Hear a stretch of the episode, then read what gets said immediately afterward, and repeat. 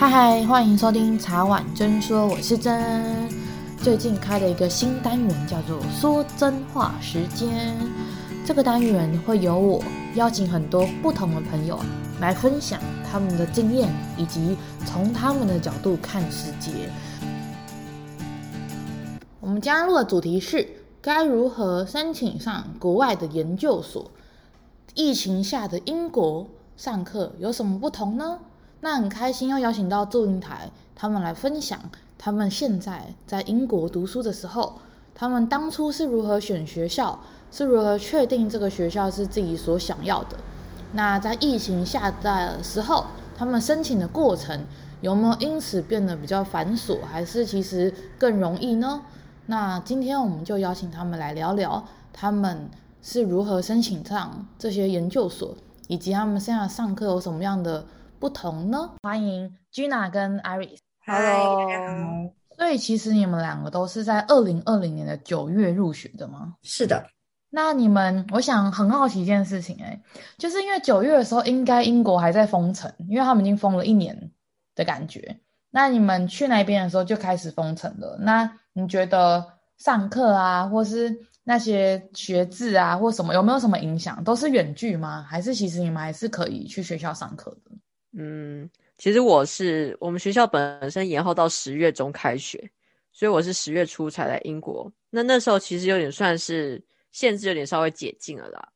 所以我的学校的课程模式是，呃，大堂班的话上课都还是线上课程，但是可以跟呃教授还有同学在学校或是街道上见面。因为我们的戏很强调要去跟人接触，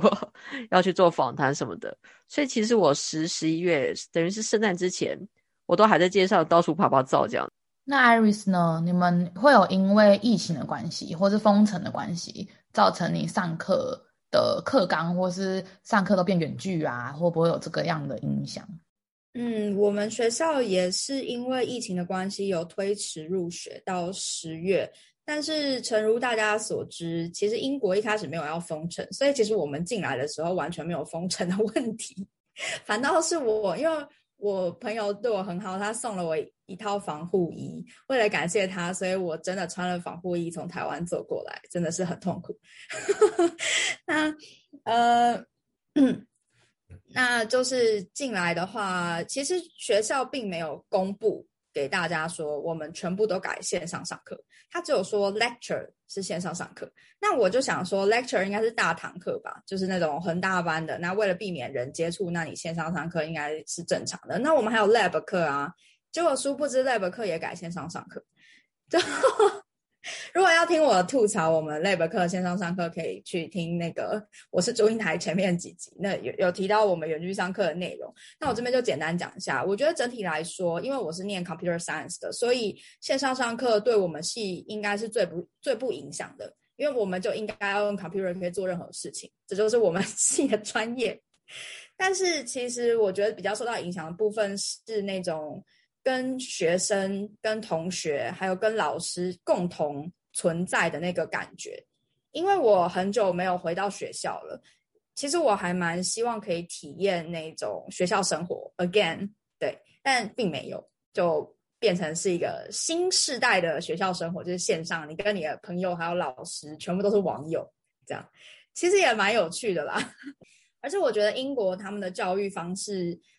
一开始很不习惯的部分是，他们很希望你有自学能力，就他并不觉得老师应该要讲你，就是跟你教什么，他就觉得老师给你方向，你应该可以自己靠问问问题啊，或是靠收集资料，或是跟同学一起学习，可以把它搞出来。但是说实在的，远距离非常困难做到这件事情。例如说，老师开了一段时间叫做 peer learning，就是请你跟你的同学自己在云端会议室里面开会，自己讨论。可是他老师不会出现，也不会给你讨论内容，你就是要自己不知道怎样，反正有点像读书会吧。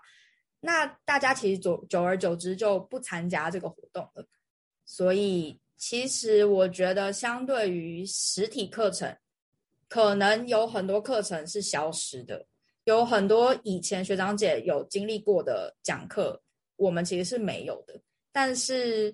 我不能说这件事情就会影响我的学习，因为我还是有进步。就就是不一样的体验啦，只能这样说。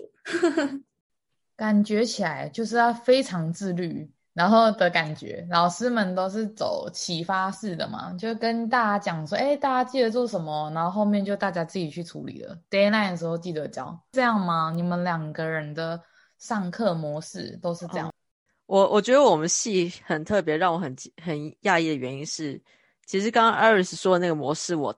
我在台湾读大学的时候，基本上我的大学就是这样过的，所以我过得很痛苦。因为我们那时候，我的大学根本就是采国外学校的这种放生般的培养，所以我反而来到英国硕士的时候，我觉得还蛮自在的。就是我已经算是比较知道自己怎么去找阅读读物，或者是跟教授谈说我对什么有兴趣，那他有没有推荐的东西等等。那同时，因为像我的课程全部都是小组作业，所以嗯。大家都是有工作经验的人，所以在组织会议上也算是蛮有效率的。然后也会自己私下去找讲师，就是问说可不可以跟他约 meeting，所以反倒不会有这么大的呃预期的落差。但相对而言，我发现我们班很多呃中国学生就会觉得说，怎么好像呃被被教授放任，或是不知道教授他们想要讨论的议题是什么什么内容这样子。所以其实我觉得也是很看，就是学习本来就是你自己的自己的事情。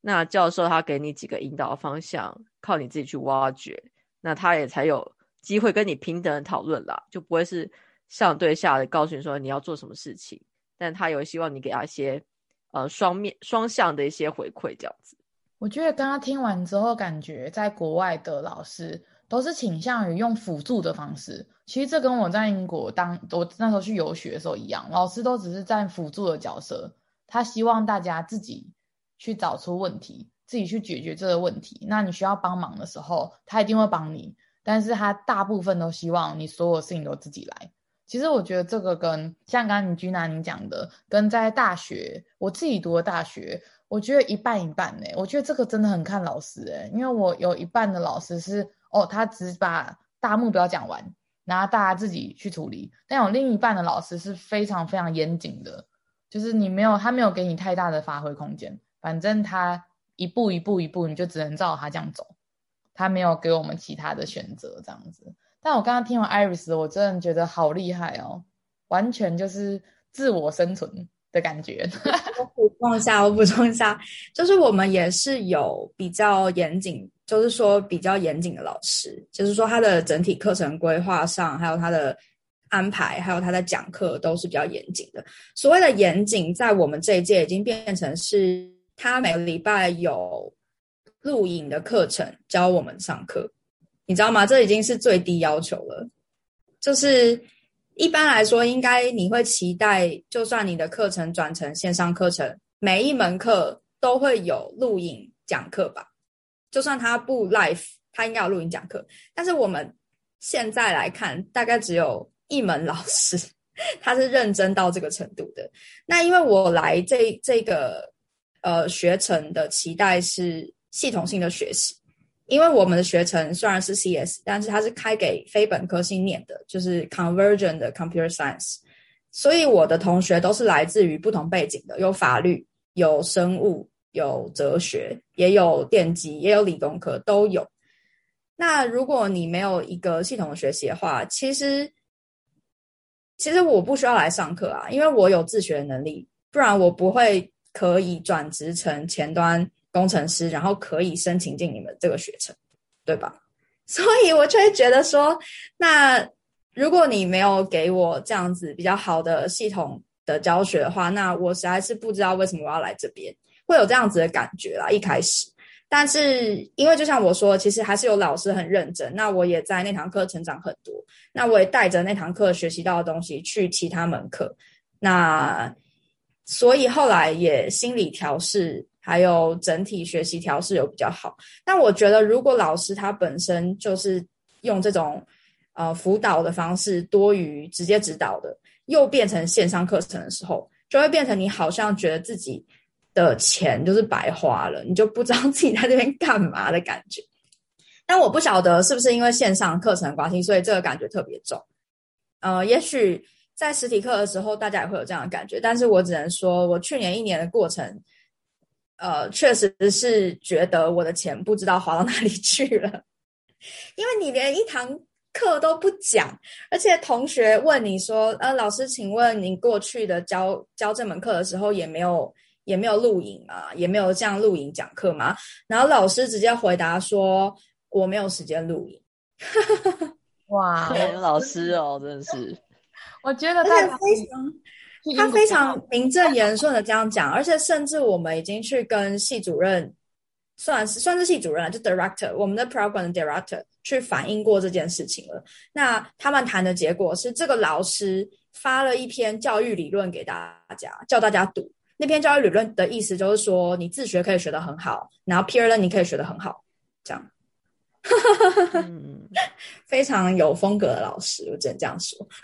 嗯嗯，我这边可以分享一下 peer learning 这件事情哦。就是我们有一堂课的呃讲师，他们蛮好的。就是我们除了本身有 tutorial，然后讲课之外，他有安排，就像 Iris 你讲，有一个时间是大家的 peer learning。那他就是把大家根据自己的 background 分成小队，然后就说这个 peer learning 时间就由。每个礼拜由谁谁谁要去组织这样子，所以其实大家都为了不想要让其他队认为自己没有准备，或者是没有用心在规划，所以大家都使出浑身浑身解数再去呃规划的课程。我觉得这件事情蛮有趣的。我们的 peer learning 没有分背景，然后也没有分说谁要主持，老师只是规划了那个时间在你的时间表上面。我觉得可能课程设计上也是有点呃落差的啦，对啊，可能跟他们的预期，我相信他们的出发点是好的，他们一定不会是想要骗钱，但是我只能说，也许是网络的关系，就是线上课的关系，或者是整体设计的关系，或是学生还没有 get 到那个怎么 follow 这个教纲的关系，所以导致效果没有说他们想象的那么好，这样子。但我不能说我没有学习到，因为我自己感觉自己还是有很多学习跟就是进步的，所以其实我会很难去评断这样子到底是一个好的学习还是一个不好的学习。但我只能说，跟我过去在台湾的学习，或是我预期中想要得到的东西，会是有一点落差的。我刚刚听完 Iris 分享之后，我真的觉得大家可以去英国当老师，没有啦，就是我觉得，我觉得。因为我那时候在英国上课的时候，我们老师也是带的非常好，我我没有遇过你们这样的状况，所以我刚刚听的时候觉得哇，好特别，但是又觉得哎，Gina 他们的上课好像也又不是那样，所以我就发现说天哪，大家要慎选，不是啊，大家要选择一下自己喜欢的学校，他们的校风或是里面的老师是怎么样的，因为其实我相信每一个人的学习方式都是不一样的，然后每个人的预期也不一样。像艾瑞斯，你可能去的时候之前，你的预期是想要有系统性的建立完成一个这样的 computer science 的东西，可可是刚好那个学校的做法，我真的觉得是疫情的关系啦，因为远距真的有限呢、欸。我觉得远距教学，我我平衡报道一下好了，我平衡报道一下为我们学校，因为我刚刚有说，其实我非常感谢我们系所的一个老师，就他叫 Neil，他教的是 C 语言跟。呃，那个叫什么演算法，还有资料结构，他的课真的非常棒。他就算是线上化，我也觉得非常感恩可以碰到他的课。他真的对学生很用心。你知道，看别人的扣非常痛苦，可是他每一份扣都是亲自看，而且他会写评语。我真的很感动诶，你你知道就是。因因为我就是在工作的时候，其实我看我同事的扣我就已经快吐了。就有的时候我就觉得，哦天啊，这个逻辑我真的进不去。可他要看那个小嫩逼的扣因为我们跟他的等级落差很大嘛。他真的是进去很认真的去看你的扣然后给你意见。他的改作业，像我们学期结束是去年大概十二月，就圣诞节那个是第一学期结束嘛。他的最后一门作业一直改到现在。成绩才出来，因为他真的亲自每一份每一份看，我真的非常感谢那个老师。嗯，我真的是觉得，真的，我只能讲说，每一个学校的老师每一个学校里面都有很认真的老师，也有没有不认真，但他可能他的教法，他比较希望用启发式的学习，所以我觉得，可是我听完你们分享之后，我觉得我更了解了在英国读研究所大概的方向，就是可能自主这一块，自己知道要怎么找答案，自己知道要怎么排 meeting，自己知道怎么找老师，我觉得这一块会非常非常的重了。感觉听起来，不管是 Gina 这边还是 Iris 的这边，就是自己这边，你去解决问题，你去找出问题，你去你的求知欲要非常的高，然后然后老师在旁边 support 你，这样子的感觉才会得到你们想要的东西。我觉得，我觉得其实就是心态嘛，因为其实你你大学本来就是学习本科的基础知识，研究所其实对于自己本身的能力还有。兴趣的偏好就要一定程度的了解，所以如果今天研究所还是用大学的模式去把老师的经验去呃全部的丢给你的话，其实你在一两年内是消化不完的。那其实找到一个好的老师跟好的学校，就是看这些老师本身的经验有有多深，你自己所想要接触的领域，他们是不是有接触，才可以获得你想要的东西。哦，我这边非常认同了，因为我当初在台湾读硕士的时候，我就是对消费者行为这一块非常非常有兴趣，所以我后来找指导老师，他就是消费者行为的顶尖，所以我觉得就像刚刚居然你讲的，其实都取决于你想要的科系里面的专门在研究哪一块，那你就去找那一个老师，那个专精的老师，因为像我自己是读行销的。但行销里面有太多东西了，有什么品牌价值啊，有消费者行为啊，什么这些东西，那要找到对的老师，你才会拿到你想要的东西。那不是说那个老师不好，可能是只是他给的东西不是你那么有兴趣的一个领域而已。所以这边我也觉得，大家在到时候再找，如果真的要出国去英国读书的话，可能要先研究一下那个老师的专业领域在哪里，然后去看一下学长姐。他们的经验啊，然后去研究一下自己想要的方式是什么，这样。因为听完你们两个人的故事，我真的受到很多的启发。对啊，那我想问一个问题，诶，来到英国之后，你觉得跟你们的预期有什么样不一样吗？因为刚刚听 Iris 的想法，很像是他有很就是想要学到非常多东西啊，但老师可能不一定是是用他想要的方式。在教导大家的。那 Gina，你这边，你觉得你上课的方式啊，或是你现在上了快一一个多一个学期了吧？你觉得跟你当初预期想要得到的一些资讯啊，或是在研究所这边的一些知识，有怎么样的差别，或是有比你预期的更好吗？这件事情好好难讲哦，因为我之前有跟我们讲师聊过这件事情，就是。我我自己除了本身在我们学校读硕士之外，我也有认识其他学校也是念相同科系的同学，然后就是大家会彼此比较嘛，比如说我们课程上了什么，老师讲了什么东西，那我就跟讲师说，就是反正大家都我自己有跟有些朋友在意大利读书，然后他们怎么教的，就跟他分享。那我就跟他提到说，我其实很喜欢我们自己系上的课，我也觉得收获很多。但是跟其他学校比起来，我又觉得好像缺少这些东西。那我跟他聊完之后，我会发现，其实英国更重视一件事情，就叫做你自己的省思，就是你要给自己的时间去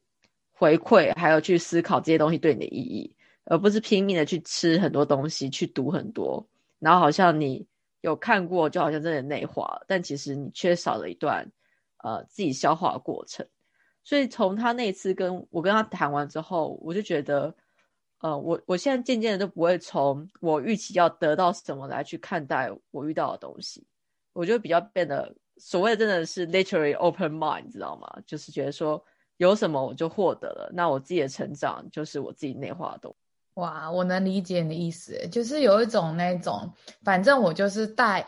放宽心去接受所有我会遇到的事情。那我在从这些遇到的事情之中去找出，去咀嚼完之后变成自己的东西。那也许这些东西不是我当初预期想要的东西，但是是我因为这些经验而得到的东西。其实我觉得这也是一种学习耶。其实学习没有一个很自私的说，哦，我就是来这边读，不管 computer science 啊，不管像 Gina 你读的设计这一块的东西，其实有很多东西还是环环相扣的。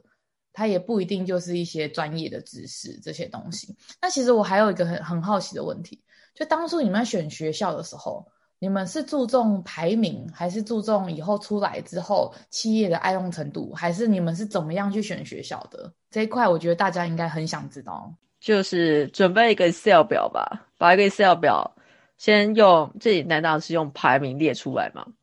就是所谓的排名，当然除了世界排名之外，还有在台湾或是当地的企业的知名程度，先把它列出来，然后还有时间长度啊、花费，然后呃教授的背景，还有本身国际成国际学生的比例等等，这些都要考量。那其实你大概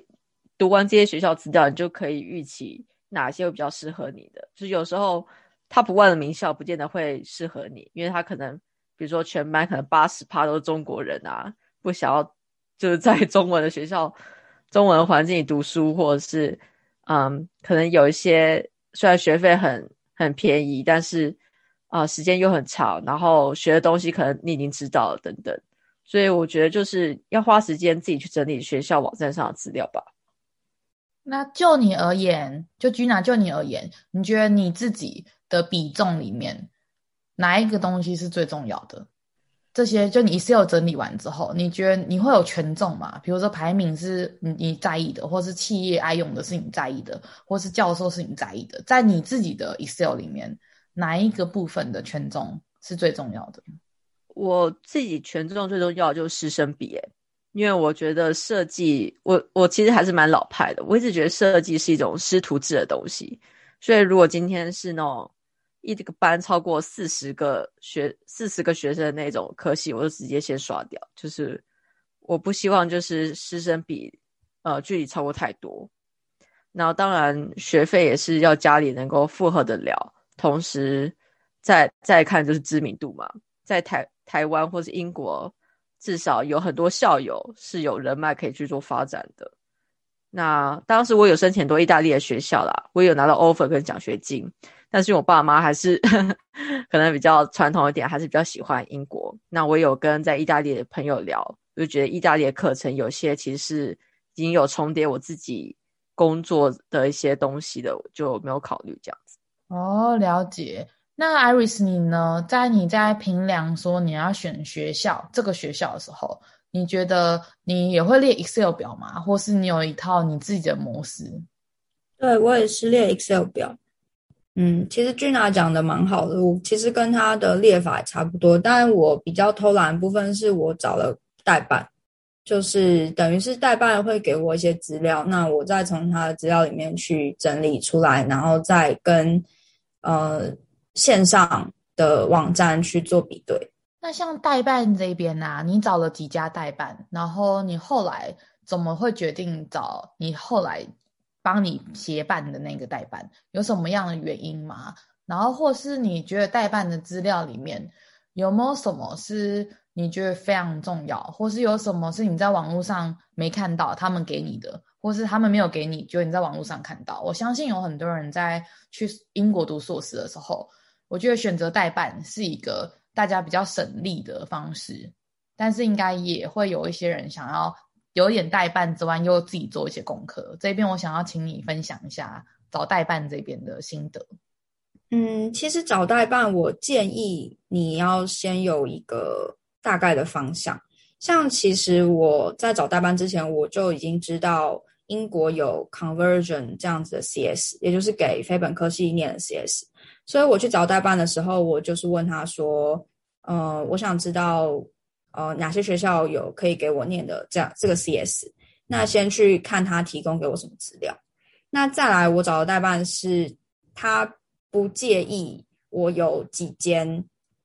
就是申请几间，他不跟学生收钱，他是跟学校那边收钱，所以他不介意我申请几间，等于是我是免费代办。那他们。还用他们专业的流程帮我去把繁琐的文书资料处理掉，这是我要的。我找代办并不是要他们帮我写所有的资料文件，我觉得从准备资料文件开始的那个过程，其实就是在为了你的留学做准备。如果连这一段路你都没有办法自己走完的话，那你来留学其实他会蛮辛苦的，我觉得。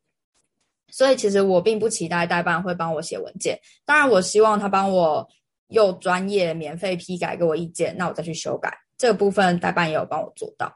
那再来的话是我们的代办跟学校他们有 scholarship，所以代办这边他提供的它只是辅助性的嘛，因为因为像我刚刚听完你的讲法，就是你大部分也是以自己为主，就你会自己去撰写所有东西，然后代办只是帮你统整一些资料，然后让你省去一些比较找资料这些比较繁琐的东西。哦，因为我念的科系的关系，所以其实能选的学校并不多。你列出来就那样，你找到的跟代班找到的其实差不多。那如果你找到的跟代班找代班找到的比你还要少的话，那那间代班很显然就不行嘛。所以以我的科系来说，就很简单，可以用这一点去区分什么样是用心的代班，什么样是不用心的代班。那在呃选学校的部分的话，排名当然是重要的。那再来是你的学校的教学风格，还有课程安排。因为就像我说的，我来出来念这个 computer science，我是想要把我的基础还有系统性的学习就做得更扎实，所以我有去看所有 conver convergent computer science 的课程，他们如何安排。像如果他直接安排什么 AI 啊、机机器人学习啊、深度学习这种。根本是你没有基础做不到的东西，他却安排给你，我就会觉得那个课可能会有点水，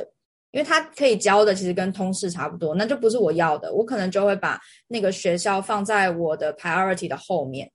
那 Bristol 这间学校，其实他在学长学长姐的评论里面都是很好的，就是说他的基础教学是很扎实的，而且我看他的课程设计。包括 C 语言、Java，还有刚刚说的资料结构，还有呃演算法，这些都是科系的，就是 CS 这个领域的重点。那为什么会知道它是重点呢？因为其实我本来有想要考台湾的资工所，那资工所会有笔试嘛？那他们考的科目就跟我科系开出来课是差不多的，所以我就认为说，哎，对，那这个部分确实是我想要补强的专业知识的部分。所以后来 Bristol 才会在我的排名是第一名的，包括学长姐的评论。其实你在网络上 PPT，其实呃不是 PPT，PTT，其实很容易可以搜寻到一些学长姐的评论，再加上他的课程内容，请一定要去看。那还有你的条件能不能达到，还有他的排名，大概就是这四个是我决定我的那个心中。科系系所的排行的重要指标哦，还有一点就是我可能不会考虑伦敦的学校，因为伦敦的学校还有生活费都比较贵，所以我优先考虑伦敦以外的地方。我跟艾尔相反，我我就是以伦敦学校为主，因为我认为反正设计跟艺术的东西，真正很多会发生都在伦敦，所以我都是 先以伦敦为主，非伦敦的不考虑。这点我同意，因为你要走艺术嘛，还有设计，肯定是伦敦呐、所以我觉得从刚刚上述你们分享的里面，就可以知道，其实大家要非常明确知道自己的科系它适合的城城乡嘛。像君南就是设计，一定走伦敦的，那真的是不用选其他的地方。但是我真的觉得大家要非常清楚自己想要什么东西，做完所有完善的工作跟功课。之后再去做一些选择，因为其实出国读书，我真的觉得它耗费的时间、金钱跟很多精力这些东西，其实都是不少的，就是真的是要投入非常大、非常大的精神在做这件事情跟金钱，所以我真的觉得大家在做这些事情之后，我觉得听完你们两个分享之后，我觉得大家一定可以。非常完善的，知道如果今天自己要出国读书，不管要去英国、去意大利、去其他国家，其实有很多必要做的工作是大家不能省略的。真的像 Iris 讲的，如果连前面的申请学校都做不到的话，那真的就不要考虑出国读书了，因为真的是花了钱又让自己很累也很痛苦。那如果真的确定要做，那一定会付出一些代价。我的代价不是说哦很不好什么这样，就是你一定要下定决心。很努力的去做这些东西。然后我刚刚听完你们的分享，我真的是受益良多。但我最后最后想问一下，如果可以对你当初来英国还没来英国的你讲一句话，你会想跟那时候的自己说什么？那我们先问一下 Gina 哈。这这件事情，我我想了好好几天，但是我我一瞬间好像都很难说对对自己要要传达什么样的内容。我觉得可能就是还是要改掉自己拖延的坏习惯吧，因为我其实在这边还是会不由自主的，就是呃拖拖拉拉这样子。那其实就会转眼间，你看现在已经四月了，好可怕哦！就是改掉自己拖延的坏习惯，然后真的要把握就是今天这件事情，就是把握当下，而不要去瞻前顾后的，就是反而会浪费更多的岁月还有机会这样子。那如果是 Iris 呢？你会想跟还没有来英国的自己说什么话？嗯，因为我很想要出国很久了，这是我一个很大的心愿。但是我会想要跟那个时候的我说，嗯，它确实是一个美梦成真的过程，但是你的人生不会因为出国就变得一帆风顺。它只会变得有更多的未知数跟更多的挑战。你出国的话，你只是让你的人生的俄罗斯转盘变得更大，就是可能更多的选项，但是其实还是会有很多的风险跟挫折，还有困难在前面。但是虽然过程中会很多痛苦，但是你不会后悔。好激励哦！简单来讲，就是像你们刚刚一直提到的，心态很重要。只要心态是正确的，不管遇到怎么样困难，其实都可以面对。其实我觉得英国的这个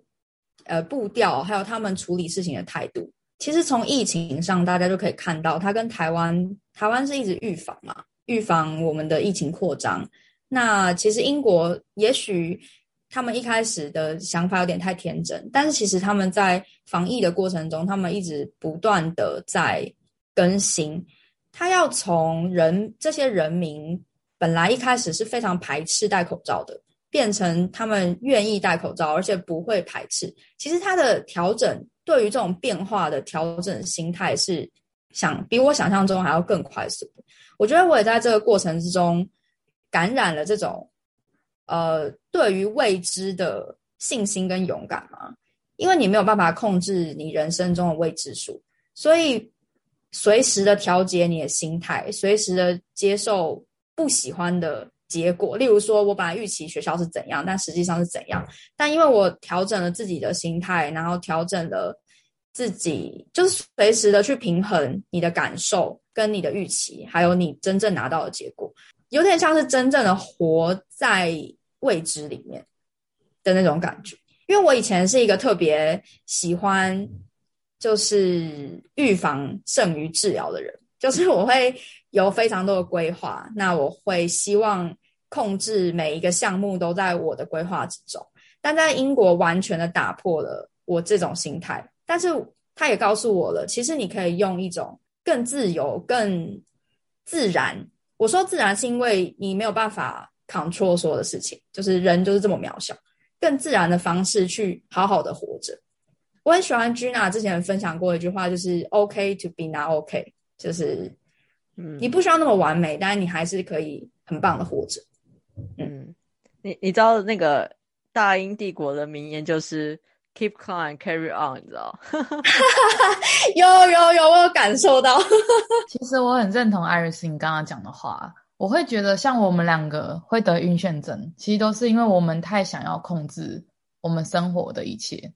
其实我也是一个规划的人，但当有一些事情它可能没有出乎我预预期的规划的时候，我就觉得，哎，怎么会这样？那我就会开始觉得，哎，当初应该规划更完善或什么类似这样。那我也是因为去了英国之后，我开始接受这些突发的状况，然后我甚至会觉得，哎，好像因为这样的突发状况，让我的人生跳脱了我原来的规划，然后也许变得更好，当然有可能变得更差，但是又怎么样呢？其实无伤大雅，其实我们就是 open mind 去接受所有的事情。第一个是我们也不会过那么辛苦，第二个是我们如果没有预期这些规划，我们也许没有达到的时候，我们也不会这么失望。但是我觉得还是一定的主轴在，但是带着开放的心，然后去接受所有的事情，然后永远都有危机意识，然后永远都有随遇而安的心。我觉得这样子人生会活得更快乐，然后也会遇到更多很棒，然后很值得珍惜的人事物这样。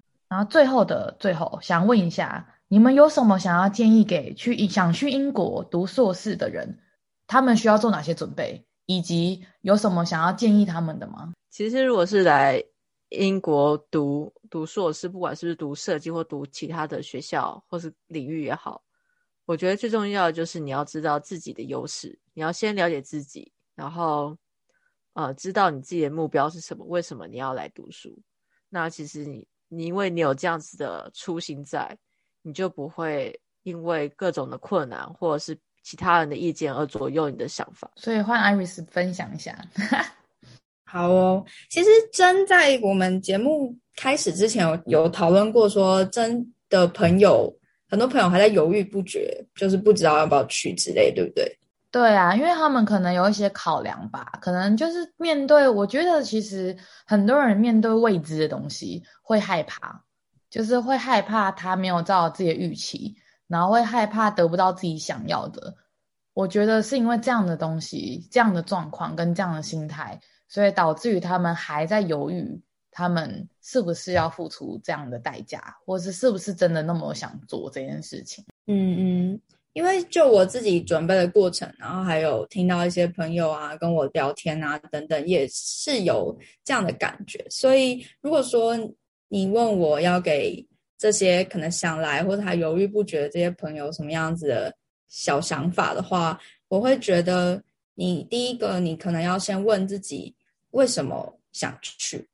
就你为什么要留学？如果你现在人生过得很舒服、很舒适的话，那那你为什么一定要出来？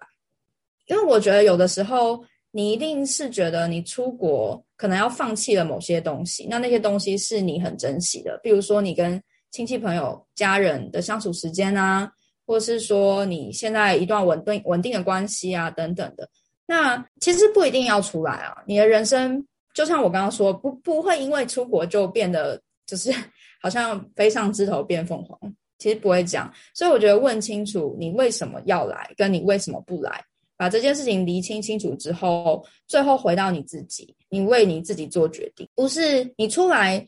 可能是因为家人，但是不是因为我家人不让我出来，而是因为我想跟我家人待在一起，所以我决定不要出来。任何事情都要回到你自己，因为。唯有回到你自己，为你自己做决定，你才没有借口后悔。我觉得这是很重要的。